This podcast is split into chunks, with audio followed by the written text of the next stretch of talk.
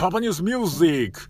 1分間で昭和平成ポップスをサクッとお届けする世界一短い音楽番組パパニュースミュージックです。今回お届けするのは圧倒的可愛いデビュー曲。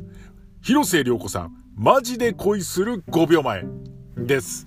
こちら1997年のナンバーです。もうとっても衝撃的なデビューシングルでした。広末涼子さん。今や実力派女優みたいなイメージがありますけれども、当時、もう衝撃だったんですよ。もう、みんな10代の男子はみんな好きってぐらいね、広末涼子さん。好きでしたよね。で、さらにあのこの透明感がね、素晴らしかったんですけど、歌う出すのっていうね、衝撃があったんですよ。で、広末涼子さんのデビュー曲、どんな曲だろうな、どんな曲だろうなと思ったら、マジで恋する5秒前、MK5 ですかっていうね、驚きですよ。曲調もね、すごくこう跳ねて、明るくなる曲なんですよね。いい曲だなと思ったらそれはそうです。作詞作曲プロデュースが竹内まりやさんなんですよね。大物ね、歌手を迎えてのデビュー曲。それだけ期待されてるなってことが伺いますよね。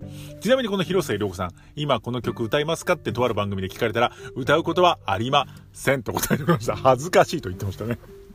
まあそれぐらい、あの、10代のピチピチした頃のデビュー曲に本当にぴったりの曲です。今でもね、これ女子が歌えば男子1コロですので、ぜひ覚えていただきたいと思います。